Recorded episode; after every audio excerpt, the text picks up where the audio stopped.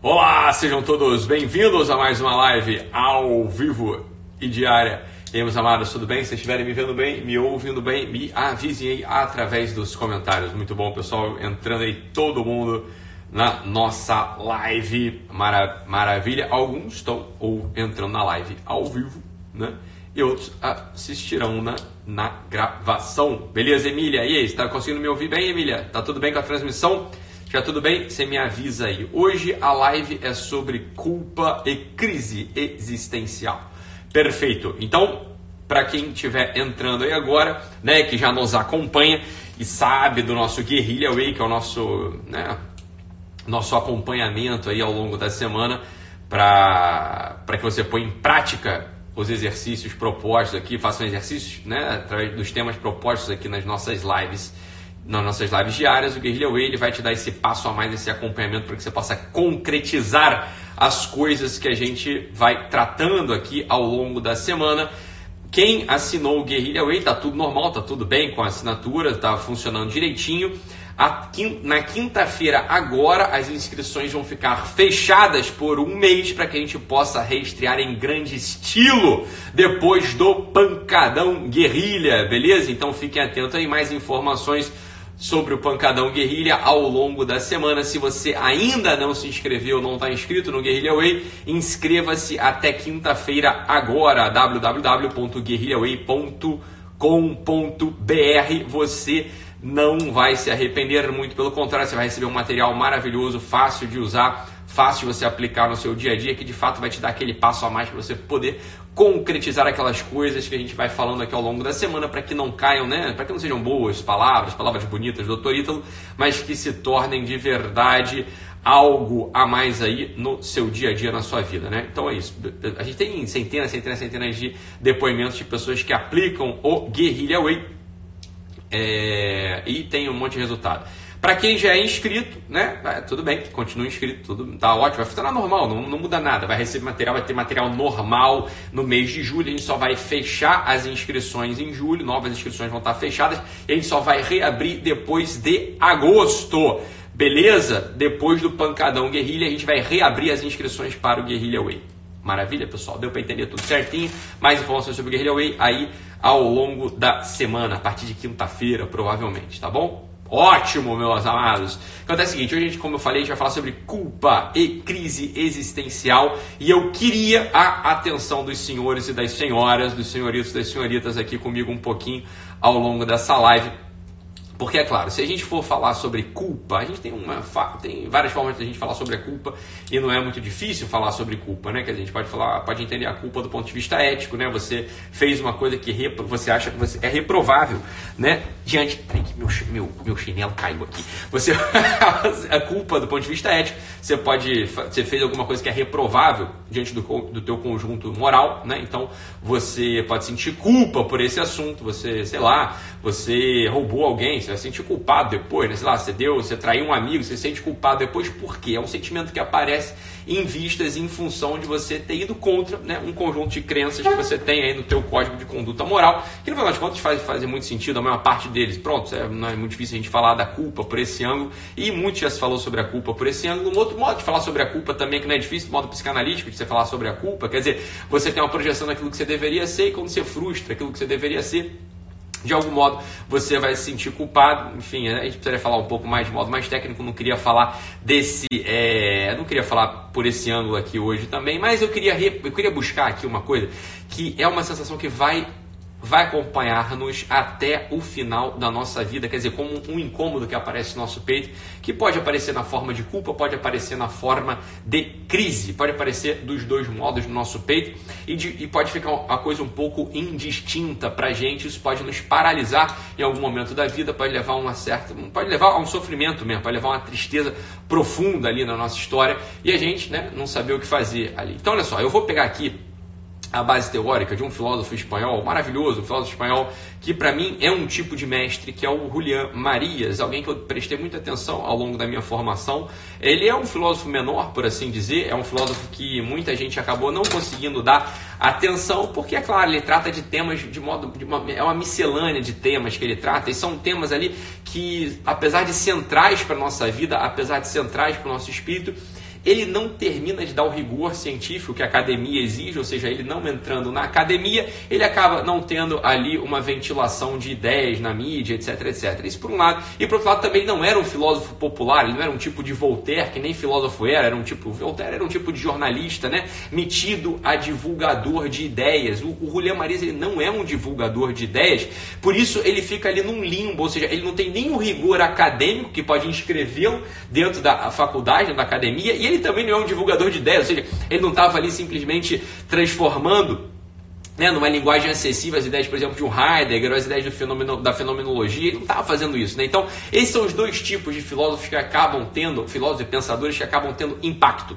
no final das contas, social, né, de, modo mais, é, de modo mais comum, de modo mais corriqueiro. Ou são os divulgadores, ou são aqueles sujeitos que estão inseridos na academia. O Julián Marias ele não é nenhum desse tipo, mas ali no centro da filosofia dele, o Julián Marias ele põe, uma, ele põe a questão da vida como que numa disjuntiva, como que numa bifurcação. Vamos entender isso como um pêndulo, para que a gente possa entender o motivo pelo qual sempre haverá um tipo de culpa e um tipo de crise existencial dentro do nosso peito. O Julian Marisa ele diz o seguinte: olha só, meu filho, se você, né, se você quer entender o que é o homem, se você quer entender o que é a pessoa, se você quer olhar para você e entender do que se trata o homem, do que o que é a pessoa, você sempre vai precisar responder a duas perguntas. A primeira pergunta da, dessa disjuntiva desse desse par é a seguinte: quem sou eu? Quem eu sou? Quem sou eu? É como se essa pergunta ela tivesse num lado, né, num polo, como se fosse um pêndulo balançando para um lado e para o outro, e de um lado tá essa pergunta: quem sou eu? E é uma pergunta que no final das contas todo mundo vai acabar querendo saber em algum momento da sua vida.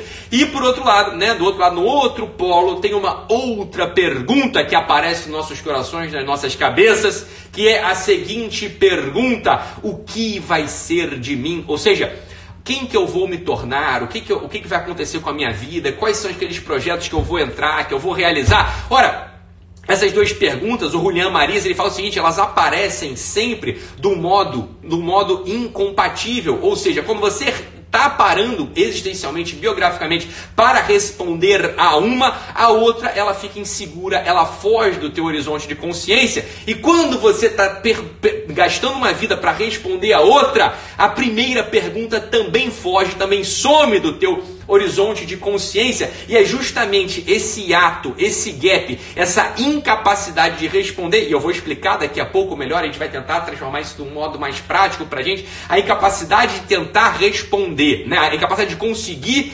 responder ao mesmo tempo, simultaneamente, satisfatoriamente a essas duas perguntas em vida é o que gera a tal da crise existencial e um tipo de culpa específica, ou seja, quando o sujeito ele está ali em vol é, é, às voltas, né, com um projeto, um projeto totalizante, ele está pensando em dinheiro, ele está pensando em fazer a vida dele, ele está pensando em, se, em, ter uma profissão, ele está pensando em ter uma carreira, ele está pensando em ter sucesso, ele está pensando em ser reconhecido, ele está ali, né, o que vai ser de mim, né, para quem, para onde eu estou me projetando, para qual, né, para qual destino está indo a minha vida, ele começa a se esquecer quem ele é, ele começa a se esquecer um pouco dos seus fundamentos, ele começa a se esquecer, ele, ele não consegue mais é, se auto, ele não se conhece tão bem, ele já não tem mais ali a consistência daquela própria vida, por assim dizer, presente para ele. Ora, então aparece nele um tipo de insegurança, uma insegurança que pode aparecer na vida dele como crise, uma crise existencial. É por isso que muitas vezes as pessoas que estão ali no meio de uma jornada acelerando, porra, tá todo vapor, tá com o pé lá embaixo, está com o pé na tábua, acelerando a vida, tocando projeto, pá, pá, pá, pá, pá. De repente essa pessoa, ela entra num tipo de crise e ela não sabe por onde ela foi pega. Ela foi pega justamente porque o Julian Maria já tinha explicado pra gente que ela ia ser pega. Ela foi pega ali porque ela, ele não se debruçou em saber quem sou eu. Ele não se preocupou em dar essa resposta, mas quem eu sou? Quem eu sou? Quem é esse sujeito estável, fixo, constante, né? Quem é esse sujeito que se conhece, que tenta se determinar? Quem é esse sujeito? Ora, quando ele não consegue dar essa resposta, quando ele não se pergunta, portanto não se dá a resposta, a crise aparece e vem um tipo de culpa também. Quer dizer, como é que aparece a culpa, esse tipo de culpa filosófica da disjuntiva dessas perguntas, ou seja, quem sou eu ou o que vai ser de mim? Aparece uma culpa do tipo, gastei a minha vida, ou eu não me conheço. O sujeito se sente culpado por ter desperdiçado ali uma parte importante da sua vida. E deixa eu contar para você uma coisa aqui, essa sensação, ela é tão verdadeira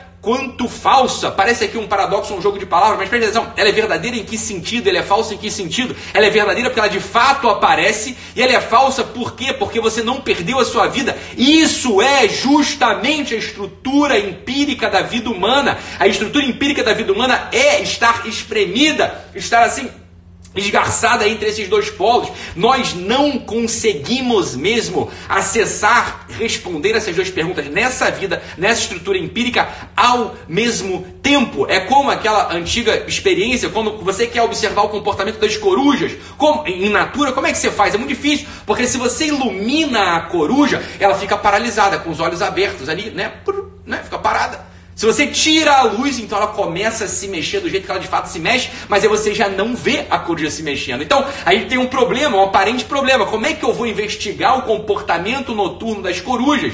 Porque se eu ilumino a coruja para poder ver como ela se comporta, ela deixa de se comportar. Ela tem um comportamento, para assim dizer, artificial. Se eu tiro a luz da coruja, né? Se eu tiro a luz da coruja, a coruja começa a se comportar naturalmente, mas eu já não vejo mais como a coruja se comporta. Então, a gente entra aqui numa, numa dificuldade, numa disjuntiva, é, é difícil, numa encruzilhada. Como é que a gente resolve esse problema, meu filho? Isso é uma daquelas coisas maravilhosas sobre a vida humana. Não tem solução. A gente vai viver com esse tipo de chamado à crise existencial, com esse chamado de culpa para sempre. Isso é maravilhoso. Isso é justamente a fibra da vida humana. Isso é o que conta pra gente que a gente está vivo. Estamos vivos justamente quando experimentamos esse tipo de crise, meu amigo. É assim que a gente, assim que a gente experimenta, assim que a gente vê que a gente está vivo. Essa crise, ela vai aparecer sempre pra gente, sempre vai aparecer essa crise pra gente, né? Não tem, não tem, a crise eterna, exatamente, é maravilhoso, é uma crise eterna, por quê? Porque se a gente se debruça muito, né, sobre aquelas experiências de autoconhecimento, autoconhecimento profundo, a gente paralisa também, olha só que coisa maravilhosa. Se a gente começa ali a querer se autoconhecer, autoconhecer, o que, que vai acontecer? A nossa vida prática, a nossa vida objetiva, o nosso projeto, ele paralisa também. E aí logo daqui a dois, três anos ou menos, a gente começa a olhar para nossa vida e falar, rapaz, eu até acho que me conheço, mas para que serviu esse negócio? Eu não fiz nada. E por outro lado, quando você está acelerando na tua vida, você está conquistando, está conhecendo, está querendo, né? Você está botando ali o teu projeto de vida, você começa a olhar para trás e falar, rapaz, mas cadê? Quem é esse aqui? De onde é que tá? Né? Quem, dizer, quem é esse aqui? Tem, de onde veio esse negócio? Foi de mim mesmo? Foi do meu vizinho? Foi de outro? Eu fiz essas coisas porque eu quis, eu fiz essas coisas, né? Porque, sei lá, o meu vizinho quis, a minha mãe quis. Deixa eu te contar. É assim mesmo que funciona a vida, você está entendendo? Você não vai conseguir ter a totalidade das respostas, mesmo que você seja um falso, né? Ao mesmo tempo, nesta vida, você está entendendo? Você não vai conseguir. E essa resposta também, Natália, não serve. Menos pergunta e mais ação. Também não, você está entendendo? Porque olha só, menos pergunta e mais ação vai te jogar num dos polos, no polo, né? Justamente nesse polo, do, o que será de mim? Mas aquele quem sou eu, que também é uma pergunta pergunta central, uma pergunta importante da biografia humana, começa a ficar apagado. Quando você orienta uma vida demais à ação, o que é que acontece contigo? aquela introspecção necessária, aquele autoconhecimento necessário, sai do teu horizonte de consciência. E quando você, ao contrário, Natália, do jeito, desse jeitinho mesmo que você colocou, né? Quando você, ah, olha que pergunta boa, grava para mim aqui, Rosângela Galvão. Quem não tem crise é uma boa pergunta. E olha só, quando você, né, quando você faz o contrário, perguntas demais e ação de menos, você também tira do horizonte de consciência aquela característica necessária da vida humana, aquela característica chamada justamente projeção, aquela característica que dá pra gente a nossa diferença em, entre os homens e as coisas. As coisas, elas não projetam. As coisas, elas estão dadas. As coisas, elas são o que são. Esse copo de coqueiros na minha frente é um copo de coqueiros, ele está dado, ele não vai para lugar nenhum, ele não vem de lugar nenhum, ele está aqui, ele está dado, ele serve para isso, pronto, acabou, né? Agora, você, minha amiga, né, minha amiga Ana Cristina, minha amiga Jussara, meu amigo, né, Bruno, ó, vocês estão aí, bem, vocês têm todo um projeto de vida, sem esse projeto de vida vocês não são vivos, você está entendendo? E aí uma pessoa acabou de escrever assim: ah, a virtude está no meio. Ao contrário, minha amada, a virtude está no meio. Presta atenção, não entenda mal essa frase da ética aristotélica. A virtude, ela está no meio. Agora, que meio é este? O meio não é aquele morno, você está entendendo? Então presta atenção em medio virtus, quer dizer, no meio está a virtude, cuidado, porque na verdade, na verdade, na verdade, a virtude nesse caso, ela não está no meio, mas ela está nos extremos. Ela está em tentar viver nos extremos. Você sabe que jamais você vai conseguir viver simultaneamente nos extremos. Por isso que eu insisto, insisto, insisto, insisto aqui pra gente que a regra da vida, um dos ingredientes da vida humana que vai te levar à felicidade, chama-se intensidade, viver uma vida de modo intenso, viver uma vida de modo pleno, viver uma vida de, com energia. Isso é um dos ingredientes da vida humana. E aí está o ponto daquela menina que falou agora aqui pra gente, acho que foi da Rosângela Galvão. E a pessoa que não tem crise nunca? Essa pessoa que não tem crise nunca, ela virou uma coisa. E a crise vai aparecer para essa pessoa de modo dramático no leito de morte, como apareceu para aquelas milhares e milhares e milhares de pessoas da enfermeira australiana que perguntava para aqueles sujeitos no leito de morte, aqueles sujeitos já para morrer, perguntava para eles o seguinte: olha, você se arrepende de algo? E as pessoas ali diante da morte inexorável, da morte que apareceria, disseram para elas: olha, eu me arrependi de não ter sido eu. Não ter sido eu é um arrependimento profundo e dramático, é uma crise no final quase sem solução. Por quê? Porque aquele sujeito ele nem se preocupou em responder quem eu sou, ele não, não se preocupou em responder quem ele é, e pouco ele se preocupou em projetar, em organizar projetos, em fazer coisas. É como quem diz, ele viu aquela vidinha mais ou menos, só que a vidinha mais ou menos, a vidinha mais ou menos, a vidinha morna vai ser vomitada. Essa vidinha morna, essa vidinha, né? Mais ou menos, essa vidinha pode não te precipitar uma crise aparente, mas você perdeu a vida, você tá entendendo? Você não fez nada que devia fazer. Muito, ó, eu não sou daquele sujeito que gosta da introspecção profunda, só, só, só, só, só introspecção, porque o sujeito paralisa no final das contas, né? Mas é aquele sujeito ali que tá lá numa vida, né, de introspecção, também uma vida nada prática, uma vida que não tem resultado nenhum. Esse sujeito, ele tem as crises interessantes, as crises necessárias da vida. Esse sujeito é maravilhoso também. Esse sujeito, ele conhece pouco o mundo, ele conhece pouco da natureza humana humana, porque a natureza humana ela não se conhece apenas por um mergulho em si, mas por um mergulho na realidade, como o título daquele livro do Max Scheller, né? quer dizer, o posto do homem, eu não sei como é que foi traduzido esse livro, o lugar do homem, o posto do homem no cosmos, quer dizer, o homem tem um lugar no cosmos, o homem tem um lugar no cosmos e o cosmos tem um lugar no, nesse mesmo homem, ou seja, o homem ele não se conhece apenas indo para o Tibete e passando sete anos meditando, o homem não se conhece indo tomar uns golinhos lá de ayahuasca, o homem não se conhece só assim, o homem se conhece profundamente também, vivendo a experiência do outro polo, desse polo do, da projeção, desse polo do que vai ser de mim. Isso é maravilhoso e viver intensamente nesses dois polos, sabendo que a crise aparece porque não se pode, não se pode responder ao mesmo tempo, é para te dar calma, meu filho, é para te dar calma, meu amor. Olha só, isso é a estrutura empírica da vida humana. A estrutura empírica da vida humana é drama, é crise, ela é dramática, ela é narrativa, é maravilhosa, ela é difícil mesmo nesse sentido de que você nunca aprende tudo. O desejo louco de aprender tudo é o que faz você virar coisa, uma coisa realmente como esse copo, essa coisa ela tá dada. Você não demora muito tempo para poder responder quem sou eu. Se, se qual perguntasse para ele quem ele é, ele sabe, ele tá dado, tá aqui, tá claro, porra. Ele não tem um mundo interior. E se você, esse copo também se perguntasse o que se fará de mim, o que se fará de mim, o que, que eu... Bem, ele também sabe o que se fará dele. É simples. Esse copo ele se responde, ele se responde de modo simples. Um homem, uma mulher, eles não se respondem nunca de modo simples e muito pelo contrário, as respostas elas são excludentes. A crise e a culpa, a culpa e a crise existencial, o drama da vida, graças a Deus, ele sempre vai aparecer pra gente, porque pessoas não são coisas, as coisas físicas, os físicos aí sabem na física, né, na física, na mecânica clássica, eles sabem que existe um princípio da impenetrabilidade dos corpos, né? Quer dizer, essa caixa, né, esse essa, sei lá, esse enfeite, ele não entra nesse copo. Ele não entra nesse copo, quer dizer, eles não se interpenetram. É como se dissesse, eles não se completam. Eles não são mais quando eles se, né, tocam. As pessoas já são o contrário, meu amor. Na, na, na estrutura empírica de gente acontece acontece o inverso. Nas com pessoas existe o princípio da penetrabilidade. Quando você aparece na minha vida como uma amiga, como um amigo, como um amor, como um desafeto, como alguém que eu odeio, como alguém que me odeia.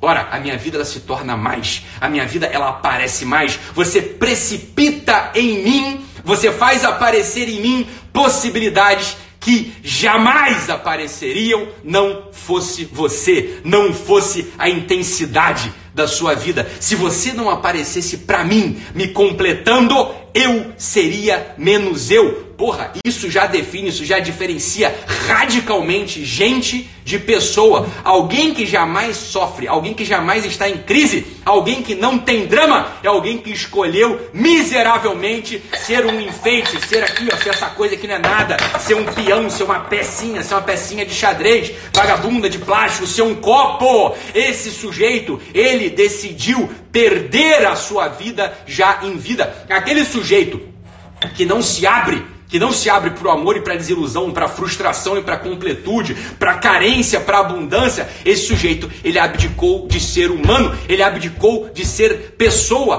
Pessoa é assim, pessoa é aquele que pode ser mais. Já é uma definição clássica da filosofia também. O que é pessoa? Pessoa é aquele que pode ser mais. É claro que, podendo ser mais, esse sujeito, ele também pode ter uma aparência, e aí vem a crise, e aí vem a culpa, uma aparência de ser menos, quando aparece o sofrimento, quando aparece a tristeza, quando aparece a privação, mas para a gente, mas para a pessoa, para a pessoa, essa, esse sofrimento, essa privação, essa ausência também é ser mais, porque isso é a precipitação, isso é aquilo que aparece em você e te completa e te faz ser mais você, você está entendendo? Então olha só, presta atenção. Sempre o ser humano viverá em crise até o último dia dessa vida, e isso é maravilhoso. Sempre o ser humano viverá com um tipo de culpa, uma culpa de não ter respondido perfeitamente quem sou eu, e uma culpa por não ter conseguido responder, responder perfeitamente o que se fará de mim Ora, somente na vida eterna, somente na passagem para a transcendência, essas duas respostas, como que no mistério de milagre, elas se juntam, porque ali você já está fora do tempo, ali você tem a completude, você tem toda a tua forma,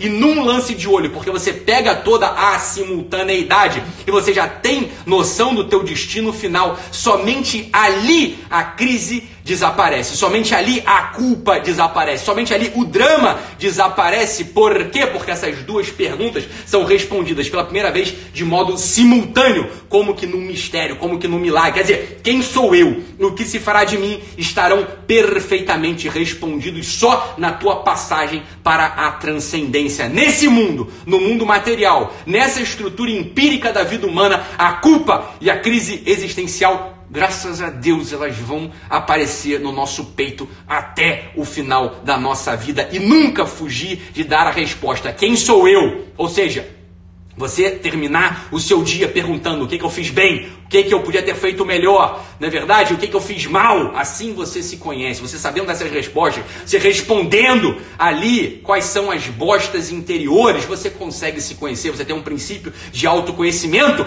e, por outro lado, uma vida orientada ao que se fará de mim, uma vida que tende a completar a sua biografia de tal modo que você trabalha, que você serve, que você é forte, que você não enche o saco. Quando você faz essas duas coisas, você vai respondendo, não simultaneamente, sempre em crise, sempre precipitando uma culpa, sempre precipitando uma crise, mas com aquela instalação na vida humana própria dos seres humanos. Não fuja dessa, instru dessa estrutura. Não fujam dessa estrutura empírica da vida humana. Por quê? Porque ela só muda na passagem para a transcendência. É só lá que você adquire uma outra forma de encarar a vida. Aqui não é assim. Aqui é sempre crise, sempre drama. E isso é maravilhoso. Entender isso é um tipo de alívio, entender isso te dá força para seguir nessa jornada diária da nossa vida. É isso, meus amados. Um abraço. Fiquem com Deus e até amanhã. Tchau, tchau, pessoal.